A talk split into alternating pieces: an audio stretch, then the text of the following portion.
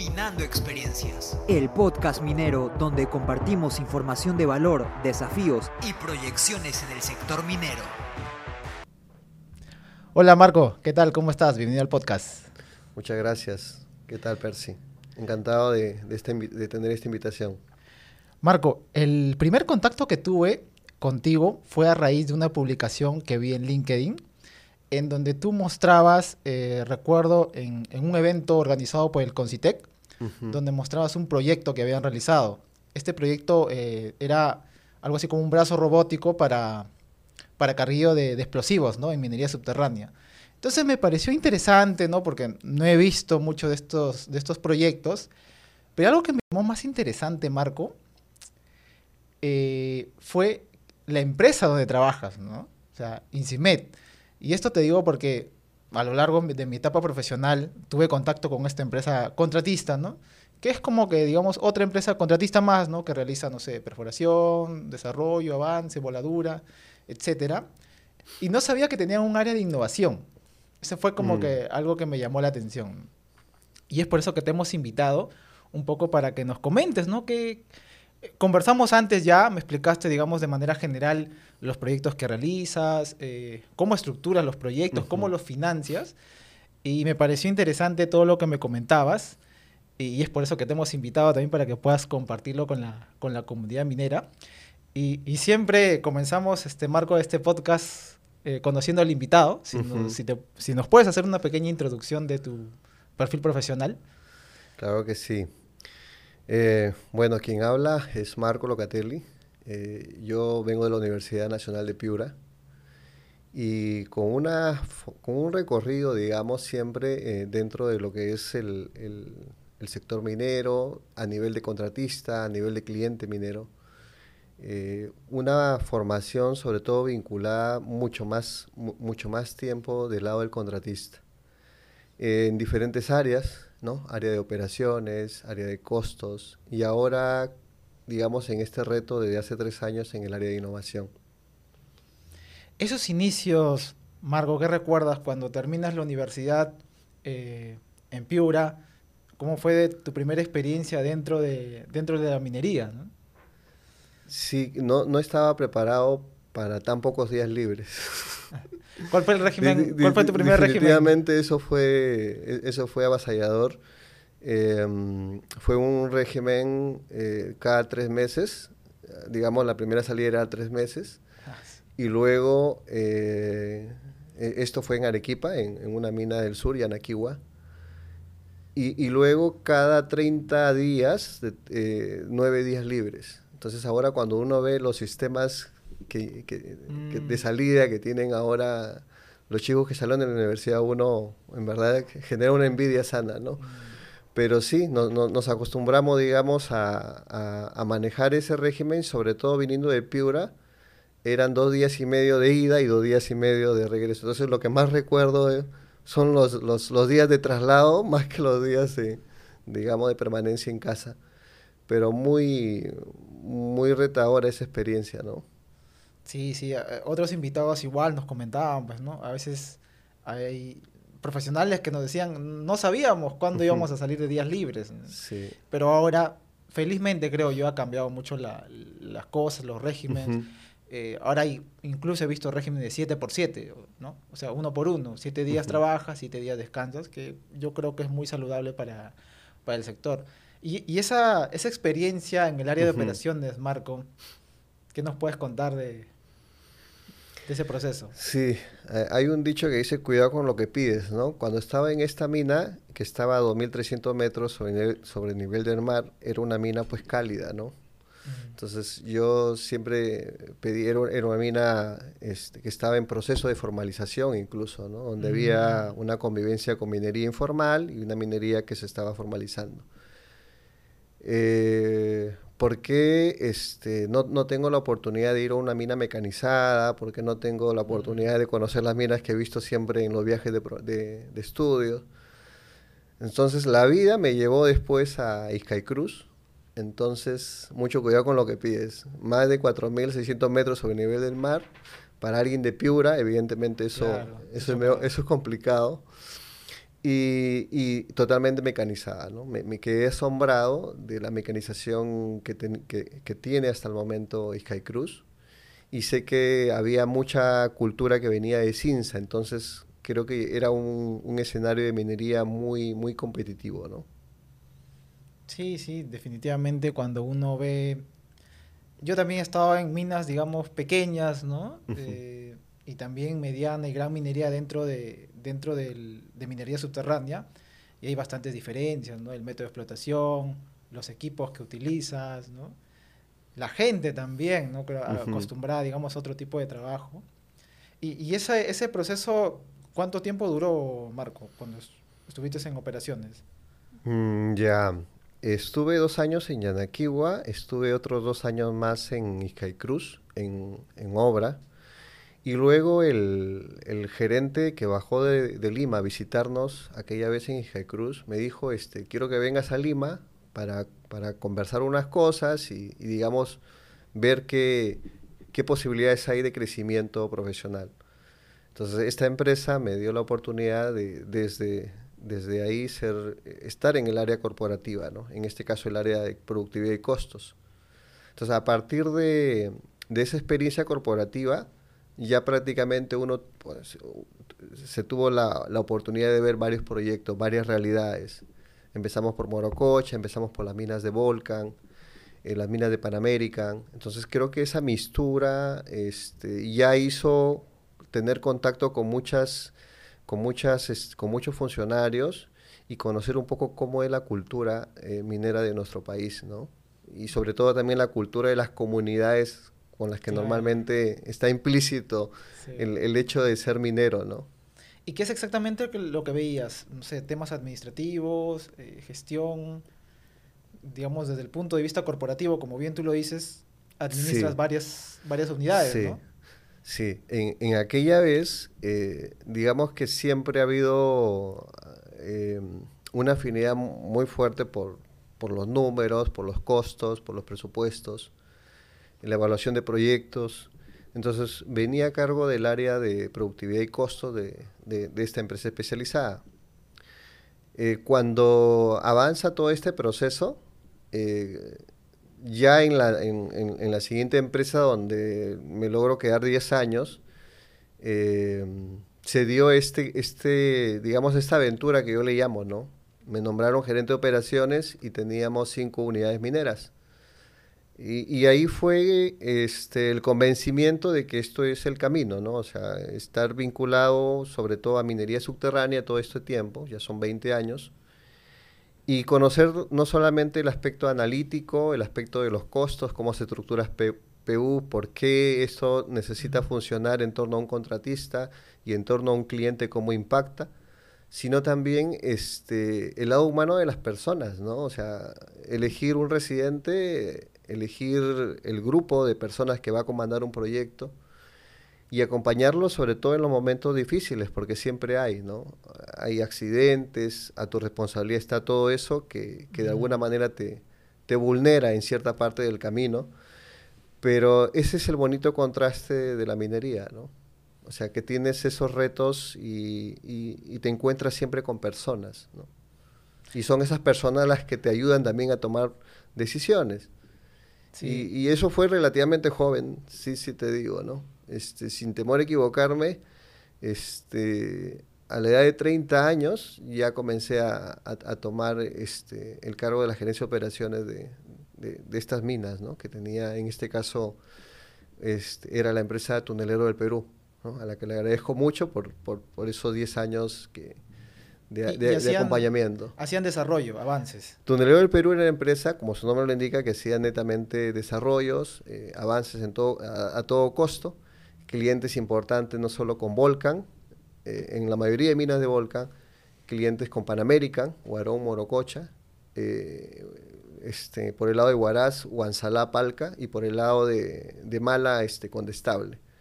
Entonces ya te imaginas la cultura claro. y todo el, el, el digamos, el, la mistura inclusive de desafíos operativos ¿no? que, se, que se presentan. Claro. Y, y, con las limitaciones que tiene un contratista minero local, ¿no? Mm. Pero eso sí, eso ayuda mucho, definitivamente, ¿no? Marco, se dice mucho, y esto lo converso con, con mucha gente del sector, ¿no? La diferencia cuando tú trabajas en compañía Ujú. y cuando trabajas en una empresa contratista, una empresa especializada, ¿no? Algo, por ejemplo, que yo he visto, la empresa especializada, no sé, fin de mes, llega el tema de valorización, ven bastante el tema de costos, ¿no? O sea, un ingeniero jefe de guardia, ¿no? Sabe, digamos, cuántos es los metros que tiene que hacer, sabe cuánto, digamos, eh, le genera, ¿no? Hacer este metro de avance, el tema de sostenimiento, Ujú. eh, y tiene un poco más claro el PU. Ujú. El de compañía más creo que está enfocado el tema de del tonelaje, ¿no? De cumplir el tonelaje, Ujú. la ley, ¿no? De acuerdo al planeamiento que se ha hecho. ¿Qué nos puedes comentar, ¿no? De, de esto, digamos, algunas diferencias entre el ingeniero de compañía y el, el ingeniero de contrata. ¿Qué es lo que has visto?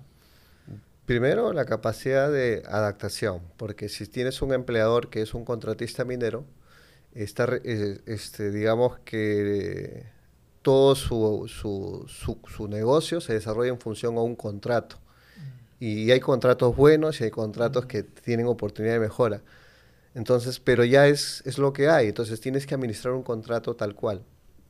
Creo que un una capacidad este, valorada en ese sentido es que si, si puedes desarrollar un contrato, o sea, estructurar tú mismo el precio unitario y tú mismo gestionar ese proyecto que has estructurado, entonces como que conoces todo, toda la línea, la línea base y sabes tus, tus, tus puntos ciegos del contrato, entonces, y, y lo transmites eso a tu residente, a tu jefe de, de guardia. Eso, eso evidentemente no se logra del lado del cliente. Eh, digamos que si hacemos el símil para una compañía minera, se rige a, a partir de la ley de mineral o el del valor de mineral, de la, de la este, digamos, de la cotización ¿no? del, del mineral de ese momento. Eh, esa es su brújula, ¿no? Mm. Las reservas, los ratios de preparación. Para un contratista minero es tu eficiencia de disparo, porque todo está comoditizado al avance por disparo y no siempre se cumple en la, en la práctica. Pero hay algo más doloroso aún. Este, la infraestructura que tiene el cliente a veces es una, son, tenemos muchas minas antiguas, entonces la cantidad de cuellos de botella, pues digamos que supera ¿no? a, lo- a la, a la efectividad que tú puedas este, mantener en un precio. Entonces es importante este, ponerse los dos sombreros, ¿no? Cada vez que, generas un precio unitario, por decirlo, ¿no? Porque no es solamente cuidar el, bolsillo del contratista, sino también generar un vínculo, una buena relación con el cliente. Y eso también significa acompañarlo, pero también decirle, mira, te doy estas alternativas de precios por estos casos, por estos escenarios. Creo que el cliente valora mucho eso, ¿no?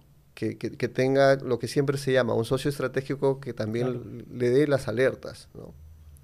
Algo interesante que mencionas, Marco, es este, digamos, el tema de objetivos, ¿no? El objetivo para la compañía y el objetivo para la empresa especializada, ¿no? La Sí. compañía, como bien tú lo dices, ver, ¿no? Hoy cumplir el tonelaje, ¿no? Cumplir la ley, estar acorde al planeamiento que se ha hecho.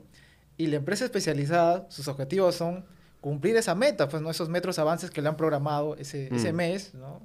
Hacer una, digamos, una buena voladura, el tema de perforación, el tema de sostenimiento. Cambia, digamos, cambia los objetivos, pero creo que el objetivo común y general, creo que sí está, está claro, ¿no? Generar valor para las empresas. las empresas. De diferente tribuna, ¿no? Claro. Y lo importante también que está implícito, bueno, somos underground, el tema de seguridad.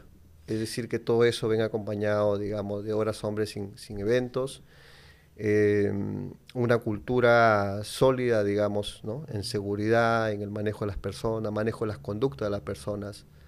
Allá por el año 2000, 2013, este, recuerdo que nosotros generamos, dada esta preocupación, el área de psicología, pero no con ese nombre, sino con el área de desarrollo personal. Esto fue en Morococha.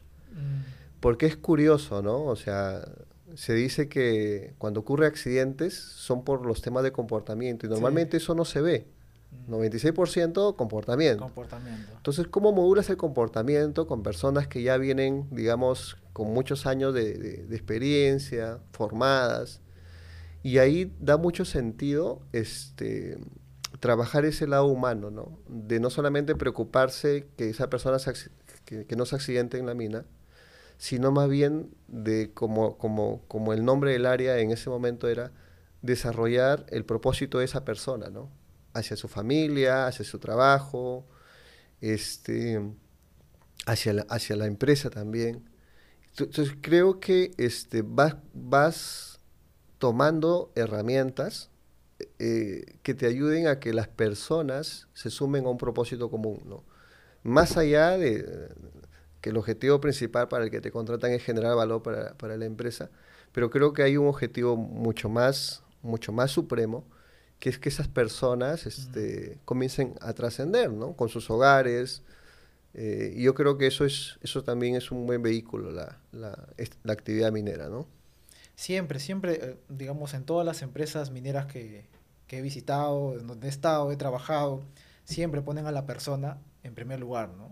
y el tema de seguridad, como lo mencionas, en las contratistas mineras es un punto o un tema crítico. Yo he visto que muchas empresas contratistas han salido de la de compañía por el tema de accidentes. Hay penalidades también que, que, lo estipulan en un contrato, ¿no? Por el tema de accidentes, ¿no? Las horas hombre y, y todo eso.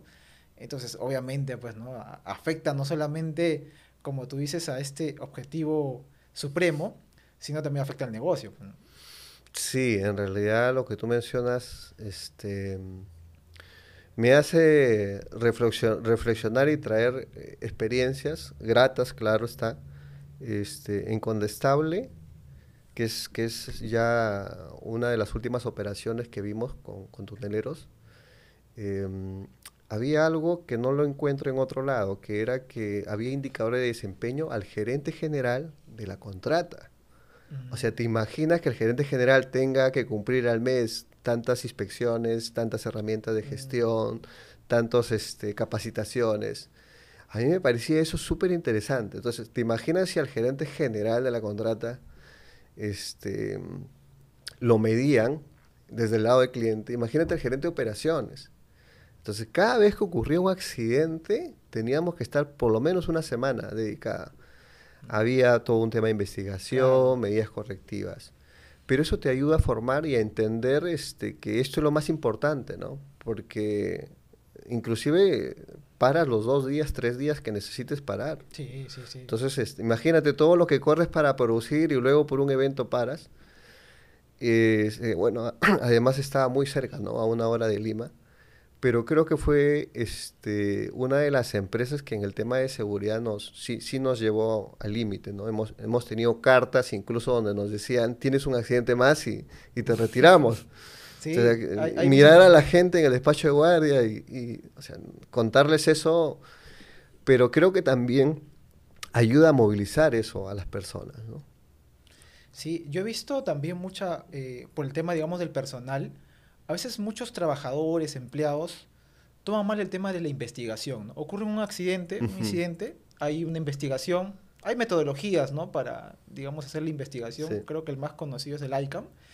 Eh, pero a veces lo que la gente no entiende es que el objetivo de esa investigación y de esas medidas correctivas no es para castigar al empleado o al trabajador, sino es para que no se vuelva a repetir ese accidente.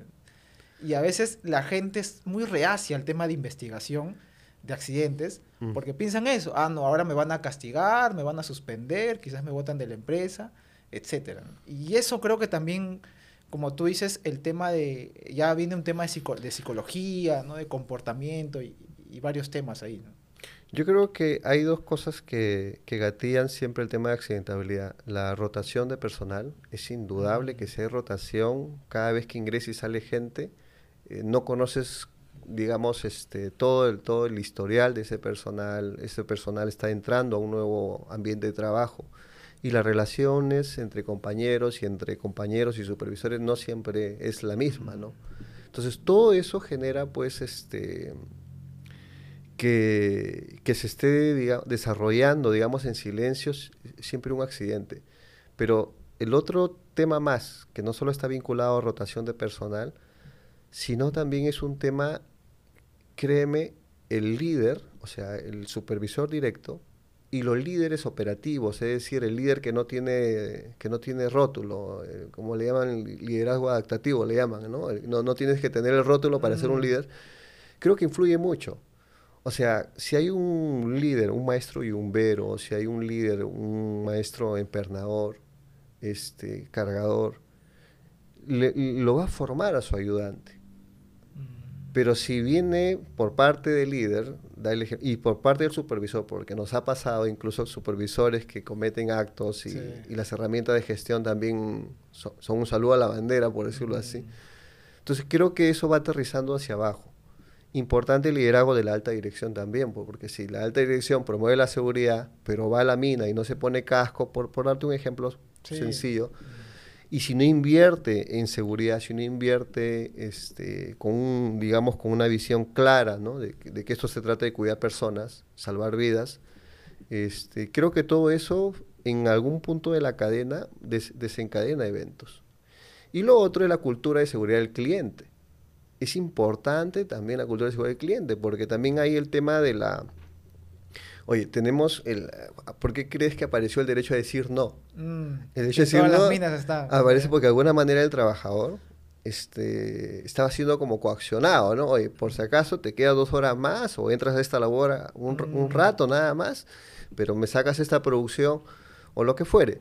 Entonces creo que el derecho a decir no aparece justamente para empoderar al trabajador a decir, oye, por más que eres mi supervisor, pero yo valoro mi vida y tengo un juicio de lo, de lo que, me, de, lo que me estás enviando a hacer no es, no es correcto o vulnera mi, mi, integridad física. Creo que esas cosas han ayudado un poco en la cultura de seguridad minera del Perú y es por eso que es reconocida la cultura de seguridad minera del Perú. eso, eso, es, eso es indudable, ¿no? Sí, sí, yo he visto, le ponen diferentes nombres, ¿no? Reglas de oro, protocolos de seguridad, ¿no? Mm. Y siempre está el derecho al, del trabajador a decir no. Sí. Y, y, de alguna forma los sindicatos, ¿no? Estas agrupaciones de, de, los trabajadores mismos soportan esto, ¿no? Y apoyan. O sea, el trabajador tiene el derecho de decir no cuando, digamos, las condiciones no se dan, pues, ¿no? Y, y eso es algo que felizmente, ¿no? Yo lo he visto prácticamente en todas las, en todas las minas donde, donde he estado. Sí, creo que ahí le estamos dando la posición al colaborador que le corresponde porque la persona más sabia que conoce el proceso mm. directamente es él. Además, eres el que está 8, 10 horas en ese ambiente de trabajo. Nosotros como supervisores vamos media hora. O sea, eh, yo, yo creo, incluso para hacer los procedimientos, tiene que participar el colaborador. O sea, porque es, es el paso a paso. ¿Quién más lo conoce mejor que él? Creo que ahí es poner, digamos, a todos en la, en la misma balanza, ¿no? Porque los comportamientos, las conductas, los valores, no hace excepción ni por nivel educativo, ni por nivel de... Yo creo que ahí este, ha sumado mucho, ¿no? La, la experiencia de todos los que han podido gestar este tipo de políticas, ¿no? Yo recuerdo muchas capacitaciones in situ, o sea, cuando ¿no? el supervisor va a la labor, ¿no? Y, y justamente dice eso, o sea, nosotros estamos media hora, ¿no? Menos de una hora quizás viendo el trabajo, viendo la operación o viendo la labor, pero las ocho horas o la guardia completa está el trabajador, ¿no? Y él, es, él sabe bien, pues, ¿no? Cuáles son los peligros, cuáles son los riesgos, ¿no? Pasando a otro, otros temas, Marco, eh, ya al, tema de innovación, ¿no? Creo que ya eh, tienes esta experiencia operativa que es muy valiosa, conocer el, eh, digamos, el sector desde adentro, ¿no? Te da, digamos, una visión distinta, ¿no? A, digamos, estar solamente en gabinete o estar en las oficinas de Lima. Eh, ¿Cómo pasas al tema de, innovación? ¿Cómo fue ese, ese paso, ¿no? De, ver temas operativos, temas, como tú bien lo dices, eh, contratos, valorizaciones, ¿no? Al tema de innovación. Este es lo mejor que te puede pasar en la vida, por decirlo así, ¿no? Porque si vienes viendo la operación, vienes este, con, una fijación muy fuerte en seguridad. O sea, lo que, lo que le estás añadiendo es, oye, este, le estoy dando una ventaja, digamos, formativa a, lo, que, a, lo, a lo que uno puede continuar, continuar haciendo, continuar aprendiendo, ¿no? Y ahí la, la digamos que la, la, idea de, de empezar a hacer innovación acá en la empresa, este, yo creo que fue muy coyuntural. Yo vine de, de estar gerenciando el proyecto por venir por dos años en INSIME y, y, en Lima este, la, la, la, digamos, la alta dirección, eh, los comités de gerencia ya estaban hablando un poco de que tienen que poner en práctica su plan estratégico ¿no? en, ese, en ese tiempo que culminaba el, que culminaba el 2021. Y hablaban de utilizar el, el, lo que le llamamos este, la matriz ANSOC, pero nosotros queremos generar valor a partir de desarrollo de nuevos servicios. Porque ya, ya hemos probado diversificación de mercado, ya hemos probado penetración de mercado, ya hemos, ya, hemos probado este, eh, desarrollo, de, de, desarrollo de nuevo mercado, mm, quizá nuevo modelo de negocio. Pero vamos a, a, darle más fuerza a lo que es desarrollo de nuevos servicios. Entonces, así se llamó el área. El área se llamó, este, por lo menos eh, el primer año, luego se, se, se, evaluó y se dijo, no, mejor le llamamos área de innovación porque finalmente eso está implícito porque está buscando es, enriquecer y diferenciar el portafolio de servicios que tenía la compañía hasta ahí. Ahora, para la compañía no era nuevo el lenguaje de innovar. La compañía siempre se ha enfrentado, digamos, a tener apertura a experimentar cosas nuevas. Por ejemplo, lo hizo el 2017, eh, sin que ellos se dieran cuenta que estaban haciendo innovación, eh, crearon el servicio de raceboarding en Colombia. Y mira, es un servicio que ya tiene seis años y todo lo que le ha permitido la compañía. Claro, tú dices, bueno, ahí coincidió, alineó la oportunidad con el, ¿no? La, oportunidad, digamos, con, con, con, los proveedores, con la necesidad del cliente. Pero es así como se dio ese servicio, de manera casual. El servicio se ejecuta de manera continua con el mismo cliente en Colombia. Este, y lo que hace es creas una nueva capacidad dentro de la compañía con otros riesgos implícitos, porque estamos hablando de inversión, claro. CAPEX 4 millones contra, contra la flota de equipos, que es mucho menor, ¿no? Un Yumu, un SCU que está en 600 mil dólares. Entonces, el riesgo es mayor, pero evidentemente conlleva también a, a, a, a una diferenciación del, del, por, del, portafolio como tal, o sea, digamos, incrementando un servicio que no había. Mm. Entonces, ahora le damos una mirada distinta. ¿Por qué, ¿Por qué no a los servicios que tenemos, que son 12 servicios? De hecho, este, el paquete de solución, de, el, paque, el portafolio es soluciones este, integrales. Todo lo, que todo lo que está en el subsuelo, todo lo que está en socavón, prácticamente está dentro del portafolio. Entonces, ¿por qué a ese portafolio no lo enriquecemos y no le damos diferenciación? Entonces, lo, hagámoslo a través de la innovación y ya, ya se sabe de que este, dependiendo del, de la excavación horizontal, eh, llegas a un océano rojo, es decir, es bien ya difícil acá en, en, el Perú incluso, o sea, tampoco hay proyectos nuevos, mm. eh, competir, ¿no? Entonces como que desgastas sí. y, y, y, hay que descomoditizar el, el servicio de excavación, pero agregándole diferenciación, tecnología. Entonces ahí aparece un poco, ahí aparece la necesidad de innovar. Innovar, digamos, este, colocando al centro al cliente para darle otro tipo de atención también, ¿no? más proactiva. Y esto significa lo siguiente, este, hasta antes de la innovación nosotros esperábamos las licitaciones y nuestra respuesta siempre ha sido reactiva, es decir, en base a un TDR, en base claro. a una solicitud trabajar y, y ver qué solución se, se, se, le, se, le, propone al cliente. Yo creo que este trabajo es más silencioso, pero cuando ya está, digamos, en un nivel de madurez, este, sale, salimos con el cliente, le compartimos la, la solución, recibimos feedback y vemos cómo esto acompaña a nuestros servicios o cómo le agrega valor a él y de alguna manera este, ese esfuerzo pues de tanto tiempo se ve, digamos, este, traducido a, valor para la empresa. Importante lo que mencionas, eh, Marco. Eh, yo personalmente, quizás es mi desconocimiento, ¿no? pero no he visto que muchas empresas contratistas estén desarrollando, como bien tú lo dices, o sea, ya se hace el tema de perforación, ¿no? carguillo, voladura, acarreo, pero no he visto ¿no? que le agreguen ese, ese factor de innovación ¿no? para, no sé, reducir el tema de accidentabilidad, ser más eficaces, más eficientes, ¿no? Justamente con, el, ¿no? con las herramientas que tenemos ahora, ¿no? El tema de la tecnología 4.0. Y, y, cuéntame qué proyectos desde que comenzó, es, ¿qué, qué año comenzó el, este, esta área?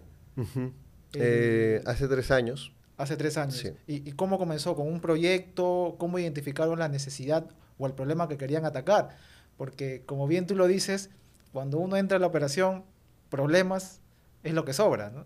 Sí. Cómo enfocarnos, digamos, a un problema específico, ¿no? Ver y cómo también lo vas a desarrollar, ¿no? Sí. Bueno, como todo en la vida empezó como un sueño. Alguien eh, cree en esto, lo digo en esas palabras.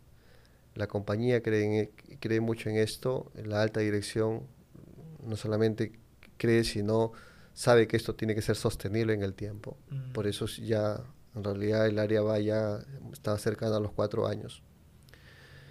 Y, y digamos, este, con, con muchas cosas por, con muchas preguntas por hacer, ¿no? Porque sabíamos que el mayor reto es abrir trocha en un campo nuevo para nosotros mismos. Pero que el hacerlo lo más, o sea, el hacerlo lo más pronto posible, o digamos, este, eh, más acelerado que otros, que otros competidores, siempre nos va a dar un tema de estar uno, dos, tres pasos adelante. Eso, eso es, eso es la, primera visión, porque la innovación es, es, digamos, la necesidad, creo, de todos los competidores que ya han visto que en Perú no hay oportunidad, digamos, para nuevos proyectos. Mm. Este, se ha gastado mucho el dólar metro, ¿no? O sea, ya llega un punto en que ya merma, merma utilidad de manera, de manera muy, muy, ya muy importante y, y, hace que, que, vayan desapareciendo incluso algunos contratistas, ya no estén figurando, ¿no? Contratistas de hace 10, 15 años atrás. Entonces, con este escenario, eh, se, se, busca que la innovación nos genere un sentido, digamos, de, de, que el, de que el mercado se sienta mucho más soportado en INSIME en ese sentido, ¿no? que el funcionario minero nos vea como una solución que se personaliza a su necesidad. Y eso lo podemos hacer porque también tenemos una, digamos, un brazo operativo que es las ingenierías. Es más, INSIME antes de ser contratista minero ha sido una empresa de ingeniería de relleno de minas, hasta ahora lo es. Pero el mercado nos conoce más por la excavación horizontal estos mm. últimos años. Entonces, con, con, esa tribuna, digamos, con una cartera de cliente ya desarrollada con una posición de marca, lo que hay que hacer es comenzar a generar actividad. ¿no? La innovación es algo muy inquieto, es algo que te genera actividad. Y es algo que te permite también tener visibilidad de mm, qué gente, qué empresas, qué ecosistemas se, va acogiendo a esto, ¿no? pero tienes que tú generar la actividad. Entonces, este, yo creo que es este, mucha acción, ¿no? Porque teníamos que empezar, como tú dices, a, a, buscar qué hacíamos, qué proyectos hacíamos.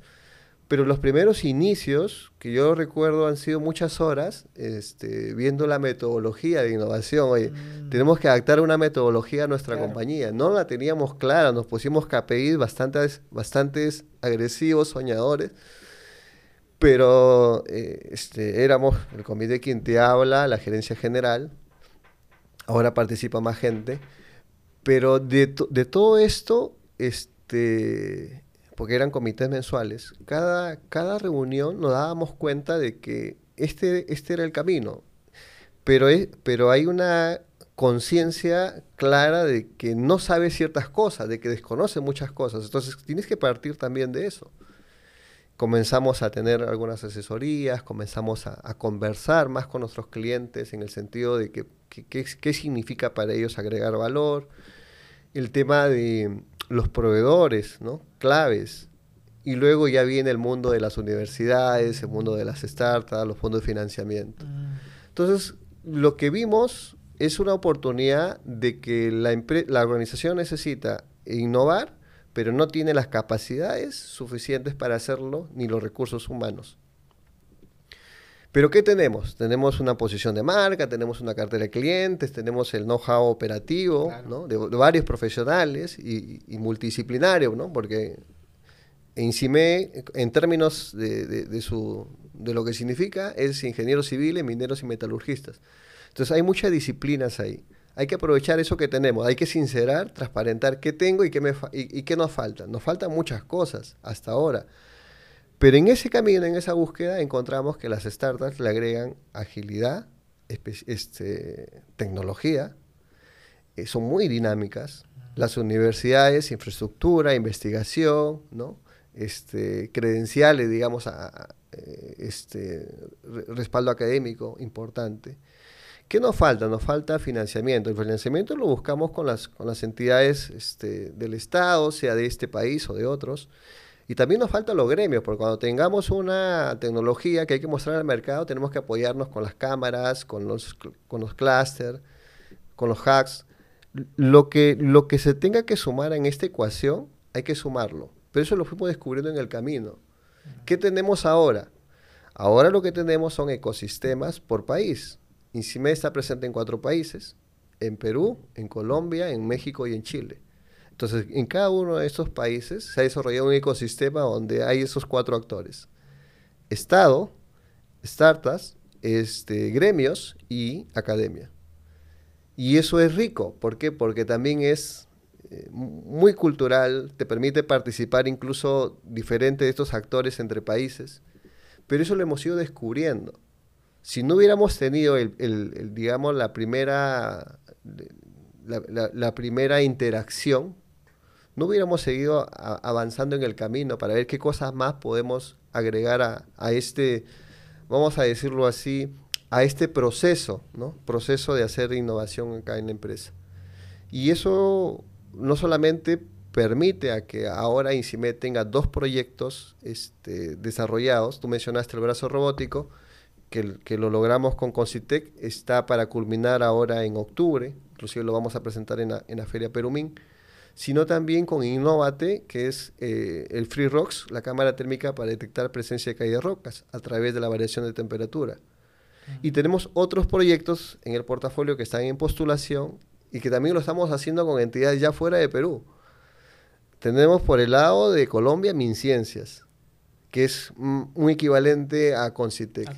Por el lado de Chile está Corfo.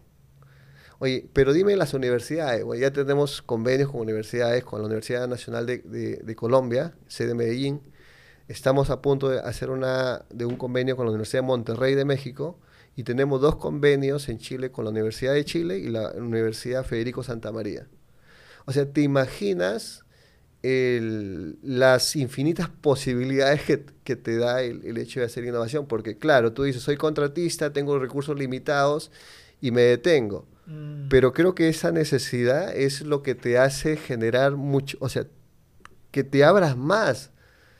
O sea, yo entiendo, y en palabras fáciles, que la innovación en realidad es como te tienes que convertir, o sea, te tienes que eh, revelar tú mismo de qué puedes hacer, digamos, o sea, qué legado quieres, quieres dejar. Creo que la innovación, como su nombre lo dice, te renueva, pero a la vez te alienta a que, a que encuentres otras formas. Y está llena de un... Es un mundo de infinitas posibilidades, ¿no? Entonces creo que eso le agrega mucho sentido y, si lo vives, y si lo vives y lo disfrutas, este, qué, qué mejor, ¿no? Mencionabas estos, estos dos proyectos, eh, bueno, el tema de la, me dice la cámara térmica para identificar rocas sueltas, algo así. Sí que, o sea, como bien sabemos también, el tema de caída de rocas es una de las causas, digamos, que genera más fatalidades acá en Perú. Hace como, yo recuerdo desde que estaba en la universidad, siempre estaba, digamos, en el tema, en el ranking, pues, ¿no? De, de accidentes fatales, el tema de caída de rocas. ¿Y cómo, cómo lo gestiona? Ahora, tú nos mencionabas de Concitec, Concitec que es, digamos, el Consejo de Ciencias, ¿no? Que, que también es parte del Estado, que financia algunos proyectos. Eh, pero no, no financia, creo, el total, la totalidad del, del proyecto, ¿no?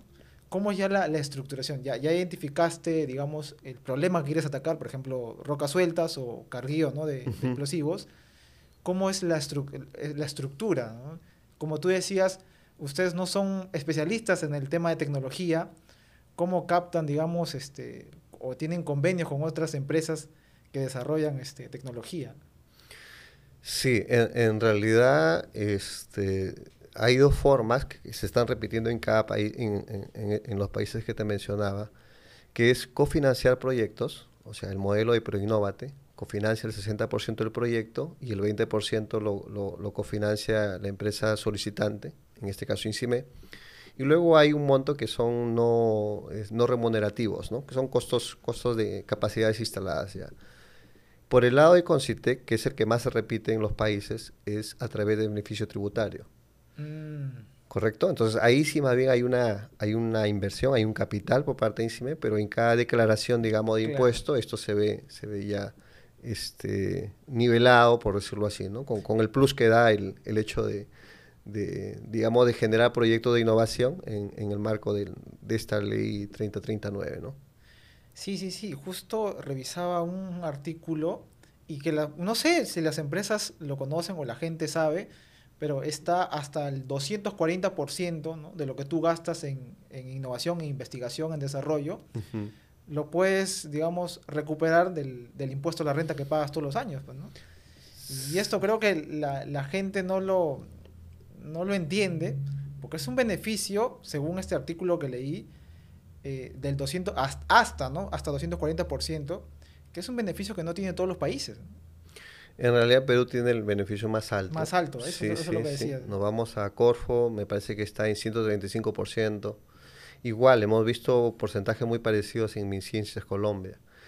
Pero creo que la pregunta es este, que tienes que abordar proyectos de largo plazo. Entonces, no todas las empresas pueden, digamos, manejar proyectos a largo mm. plazo. Estos proyectos de los que hablamos han demorado 20 meses.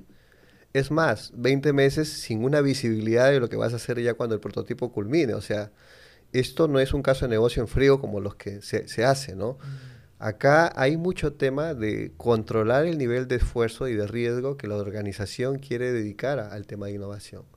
Evidentemente los fondos ayudan, importante, pero creo que el, más que la decisión es el tiempo, la dedicación, formular un proyecto no te da, no te genera la confianza de que va a ser aprobado. Evidentemente también tienes que tener algunas horas de vuelo formulando proyectos y, y, viendo, digamos, qué es lo que te podrían observar y cómo lo mejoras. Pero también tienes que tener la capacidad para que no te acepten proyectos. Y creo que de eso más bien hemos aprendido mucho.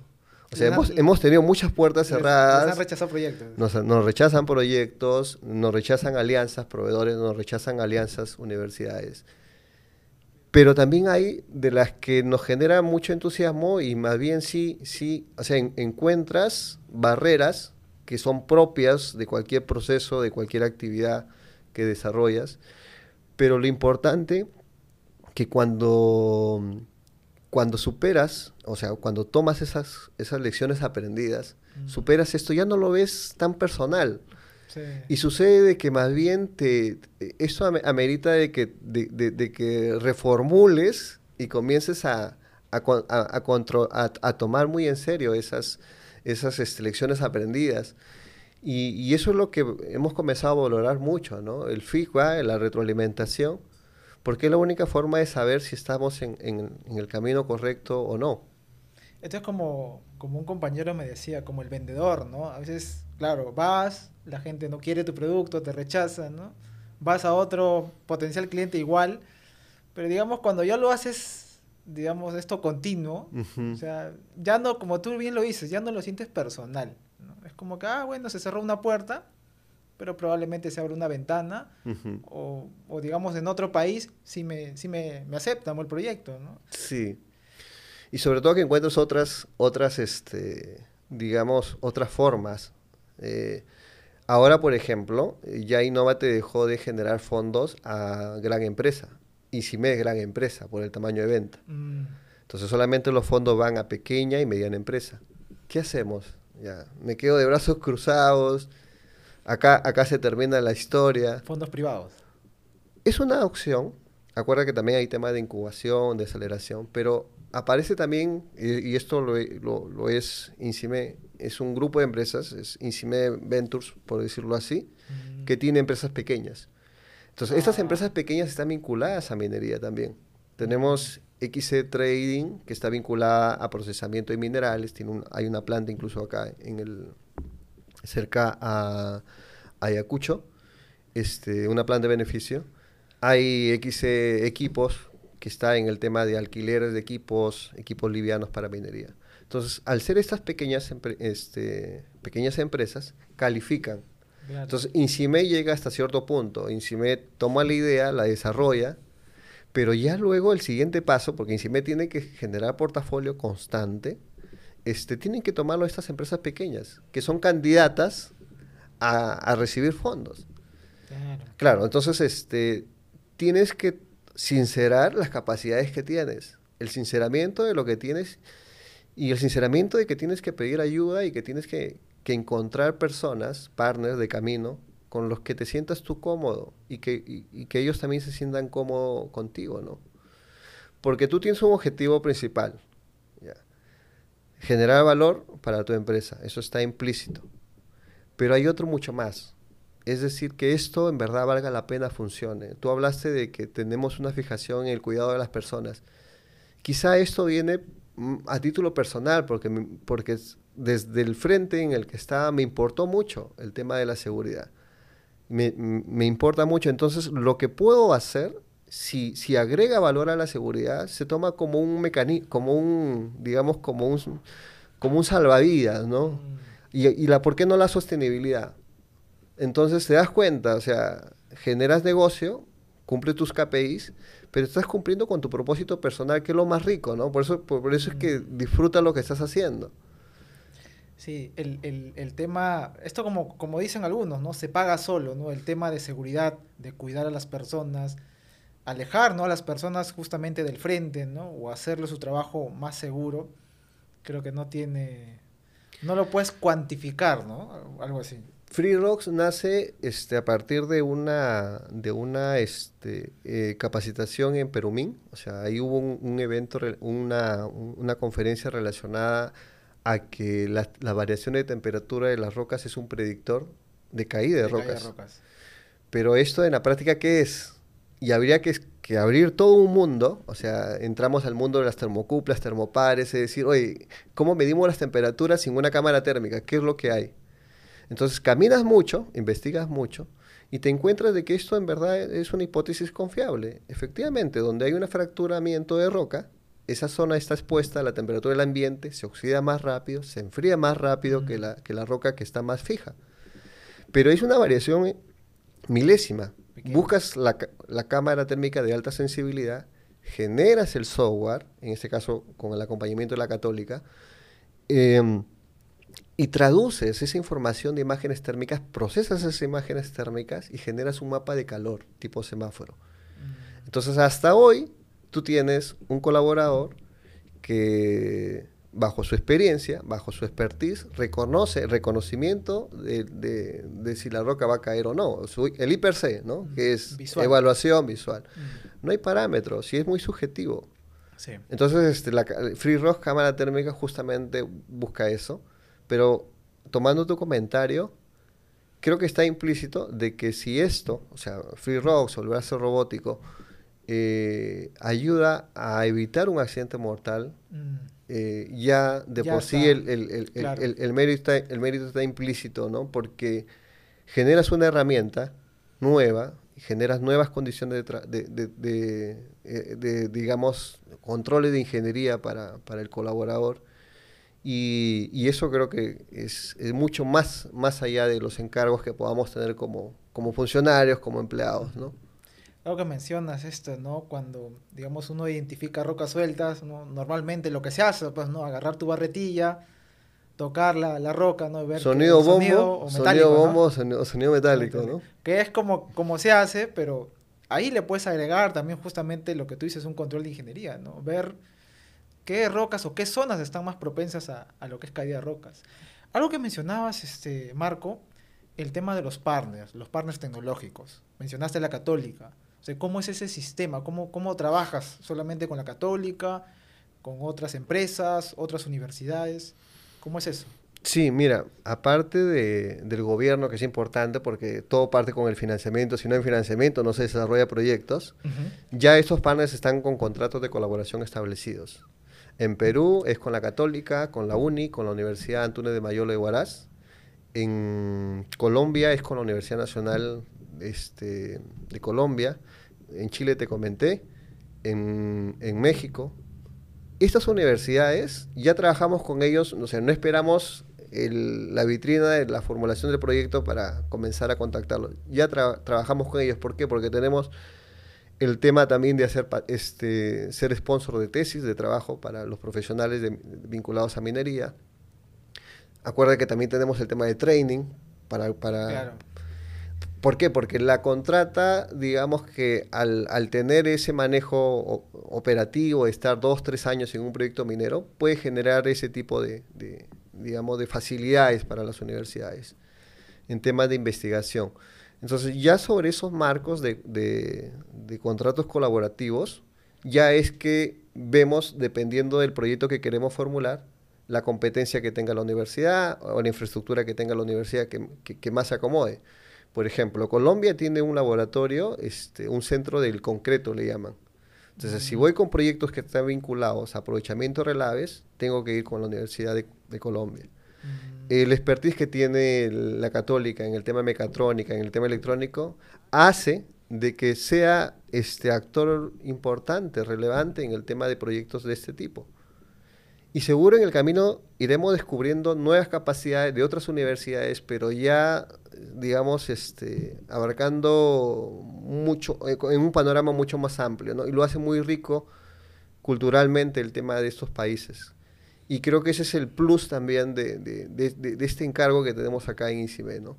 Mucho contacto con, con, con, muchas minas fuera de Perú y eso ayuda también a, a, entender que si bien Perú es una mina mucho más madura en temas de minería, de mediana minería, polimetálica, eh, el concepto que tienen las universidades o los investigadores de esas universidades este, es muy rico también y es diferente a lo que encuentras acá. Entonces como que son que varios ingredientes que vas tomando en la medida que se presente la, la oportunidad.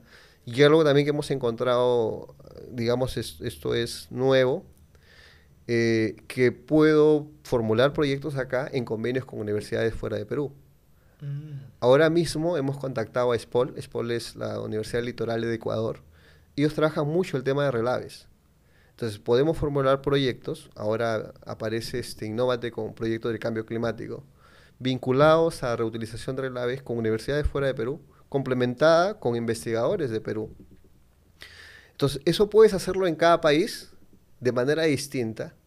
Puedes replicar incluso el proyecto de acá en otro tipo de fondo de otros países. O sea, porque al tener ese portafolio, tú, sabes de que el proyecto que funciona en un país definitivamente va, va a funcionar en otro. Claro, comienzas seguro a, adaptarlo, a darle otras, otras, este, otras aristas de acuerdo al formato de postulación. Pero eso hace que tengas, digamos, un, un, músculo continuo, ¿no?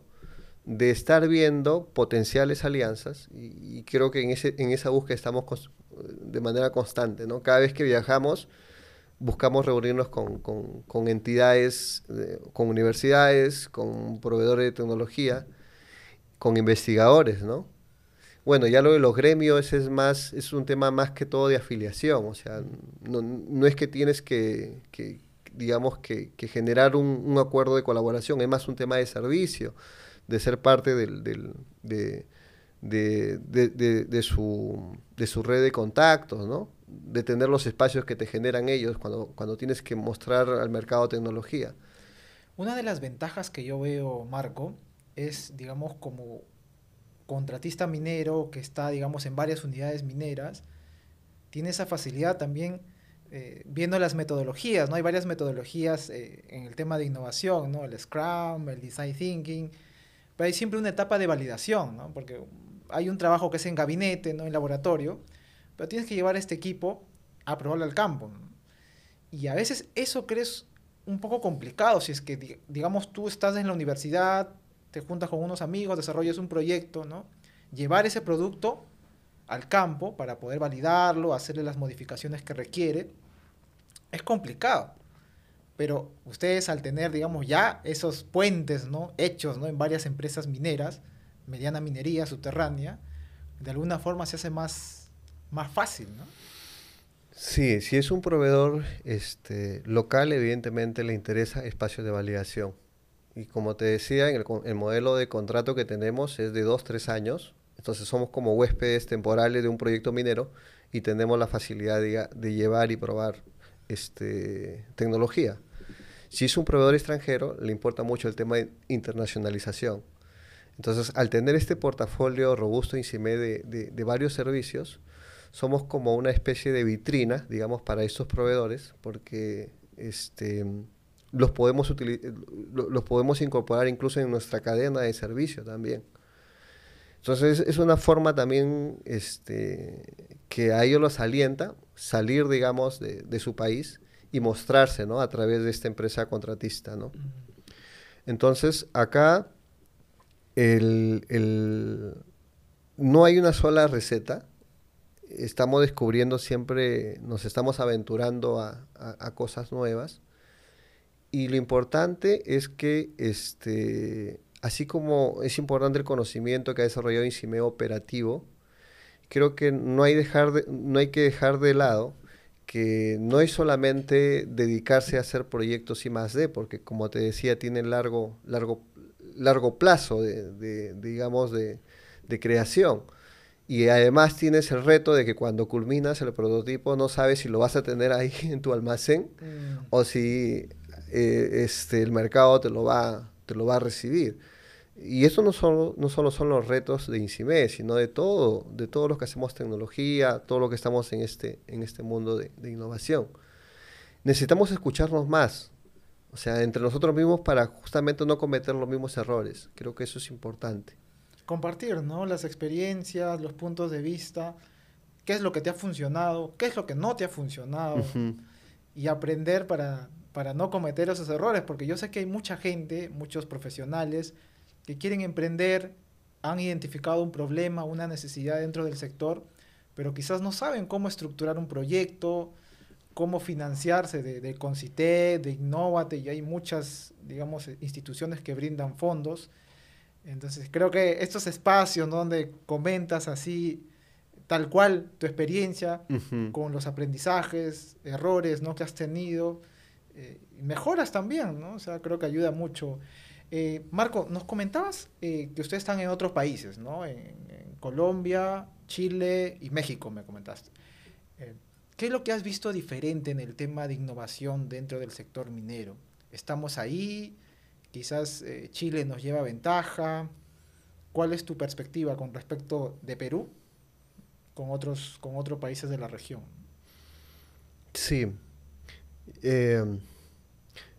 La, la, la, percepción, por ejemplo, que sobresale eh, mucho Chile porque hay más infraestructura para la mediana minería, a diferencia de acá. Cuando hablo de infraestructura hablo pues este, redes, eh, conectividad, mm. y eso permite que la tecnología pueda llegar más rápido, más rápido, ¿no? No es, no es una limitación. Entonces ya estamos hablando que es un tema más macro, ¿no? Como condición. Que ha comenzado a despegar la mediana minería en Chile, ¿no? Eh, tú sabes, se le han dado mucho impulso a, a, la gran minería, mientras acá la gran minería subterránea es de 22 mil toneladas por día, tú lo conoces, mm. allá es 180 mil, 230 mil toneladas por día, ¿no? Minería subterránea. Entonces, subterránea. ya te imaginas, ya te imaginas el, el, el, la brecha, ¿no? Y es curioso porque acá los que han apostado, en Perú, los que han apostado por tecnología, pues han sido las grandes, la gran minería sobre todo, ¿no? Digamos que, que todavía hay un tema de, de a, a, a abrir más la cultura, seguro, o entender más la cultura del funcionario minero, ¿no? local. Pero allá, como que la cultura para recibir cosas nuevas, tecnologías, para probar, para validar, está, hay, hay mucha más apertura. Mm. Sobre todo porque dentro del, porque hay mucho más, este, digamos, este, más masa crítica en el tema de gran minería. Mientras que acá puedes tener cuatro o cinco mineras que siempre este, recurren a tecnología, allá tienes un, un, volumen mucho mayor. Entonces, ayuda mucho a que como país haya generado mucho ecosistema, digamos, de, emprendimiento y de, y de, innovaciones vinculadas a, la minería, ¿no? Eso indudablemente hay que reconocerlo. ¿Qué nosotros este, captamos que es importante para, para, para este mercado?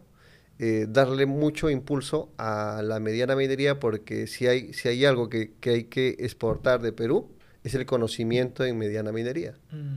O sea, hacer, eh, digamos, migrar de cut and fill a level stopping, hacer este, mm, mejoras en rellenos, que es, lo, que es lo que más sabemos hacer, ¿no? adaptarnos al valor mineral, a, la carga importante que requiera la operación. Eh, ese tipo de cosas las, hemos visto con muy, con muy, buena oportunidad. Y lo otro es también que al ver muchos ecosistemas de emprendimientos de, de, de tecnología vinculada al sector, pues hay muchas aceleradoras. Mm. Incluso ahora estamos participando en un proceso de selección, o sea, con una empresa hermana de INCIME. Entonces, encontramos otros canales, eh, una vitrina mucho más amplia para, exponernos con los clientes. Y, lo otro es que, así como Chile, en México encontramos, y en Colombia, cada uno con, con diferentes condiciones de mercado. ¿Y esto por qué? Porque indudablemente en estos dos países la minería que ofrece Perú está mucho más desarrollada, mucho más, digamos, en conocimiento, en, aporte en seguridad, en, prácticas de seguridad, buenas prácticas de seguridad. Pero también eh, este, hay, mucha, hay mucha más apertura, si, si hablo por el lado de, Colombia, en, el, en, todo lo que tenga que ver con sostenibilidad, con medio ambiente. Soluciones que estén vinculadas al cuidado del medio ambiente, hace mucho ruido allá. ¿Por qué? Porque si tú te vas a, las minas de Colombia, se parecen mucho a las minas que tenemos acá, San Ramón, Cinza, ¿no? Mm. O sea, ceja de selva. Entonces te imaginas el impacto, mucha vegetación, algo, algo muy, parecido pasa en Ecuador. Entonces, hay el cuidado por el medio ambiente. Hay proyectos que no se han aperturado estos últimos cuatro años, este, justamente por, por todos estos temas que manejan. Y en el caso de, de, México, te podría decir que se parece mucho por la parte de oro-plata que tiene a la zona sur del Perú, ¿no? O sea, todo lo que es estructuras filonianas, todo lo que es, este, para hacer, digamos, eh, este, Bechanfil, para hacer métodos de minado Bechanfil. Eh, entonces, necesita mucho conocimiento, sobre todo para minar taladros largos en vetas angostas te das cuenta que las, necesidades de esos países es, cambia por el tipo de mineralización que tienen, más que por otra cosa. Gran minería cobre Chile, este, el tema geográfico en, Colombia y además que hay pocas minas de oro, pocas minas de cobre, hay mucho más carbón y mucha más esmeralda. Y algo también que nos, regal, que nos regaló Colombia es que pudimos, pudimos trabajar una mina de esmeraldas. Entonces, eso no lo hubiéramos conseguido acá en Perú podemos trabajar carbón, mucho más, digamos, mucho más mecanizado que lo que se podría trabajar acá en Perú. ¿Y, qué te da este México? Te da de que puedas ayudar justamente a los retos que ha tenido el Perú hace 10, 15 años, recién los están teniendo en, México. Entonces, creo que ahí es importante sacar el, o, identificar, digamos, estos entornos como cómo pueden ayudarnos con, la experiencia que tiene el país, exportar talento peruano, operadores, eh, y sobre todo este, entender, eh, y esto también cambia bastante, que mm, el lenguaje minero es distinto. Mm, ¿Cómo así? Por ejemplo, si, si hablas de desate acá, si hablas de, de, desatado acá, en Chile no te van a atender porque hay esa cuñadura. Acuñadura. Por darte un ejemplo. al, tajo le dicen rajo, creo. Eh, caserón. Mm. Entonces, lo que te quiero decir que si no tropicalizas tu propuesta de valor, tu brochure, tu lenguaje comercial, o sea, puede ser una barrera y una barrera importante. La forma, cómo se trazan los, digamos, los acuerdos este, contractuales, la licitación, las convocatorias, todo eso es distinto. Entonces también tienes que aprender eso. Aprender la cultura. Del... Aprender la cultura, y si tienes tecnología que tienes que llevar allá, tienes que saber mucho el proceso de, de, de, sacar tecnología de Perú. Y ahí hemos encontrado muchos retos, muchas barreras, ¿no? porque la innovación que hacemos, o sea, en INCIMED no es solamente con los proyectos I+.D., sino también hacemos scouting, es decir, tenemos proveedores que ya tienen la tecnología y los llevamos para hacer servicios a determinado país. Y lo que sí, y a donde le damos mucho más atención es a crear nuevas soluciones en torno al relleno. Porque si es lo que conozco más, si es, si es donde tengo la mayor especialización, entonces puedo encontrar mucho más oportunidades creando nuevos tipos de relleno y nuevas alternativas de relleno que ayuden un poco a, compensar el costo de producción que, es siempre la amenaza con, los funcionarios mineros.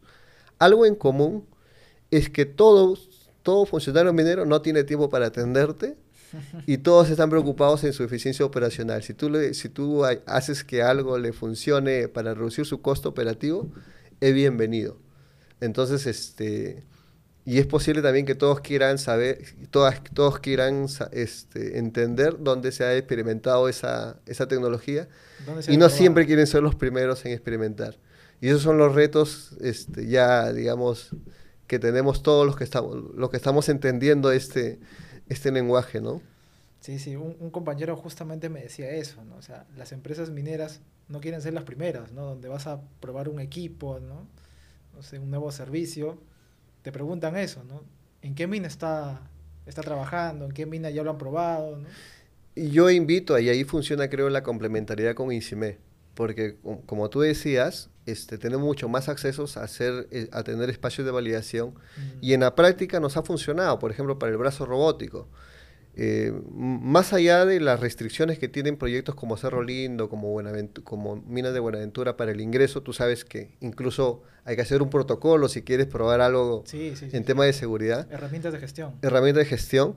Este, nos, ha, nos, nos, ha funcionado mucho muchas, muchas minas del norte, que a pesar de que no son clientes este, directos, pero son, digamos, contactos que tenemos, o digamos, clientes potenciales incluso, con los que han tenido mucha apertura, pequeña minería, pero mucha apertura en que se prueben las tecnologías. El escenario es el mismo, quizá la sección, pero las restricciones incluso para ingresos son, mucho más flexibles. Entonces estamos hablando de minas de carbón, minas de oro pequeñas, este caso de Guaral, Barranca, estas zonas, ¿no? De, este, cerca Casma. Créeme que ahí hay todo un universo de minas que, que, digamos que su foco es, es, digamos, la producción, sostener la mina, pero como, como apoyo, como, como muestra, digamos, de colaboración, te abren, te abren los, los, los, los espacios, ¿no?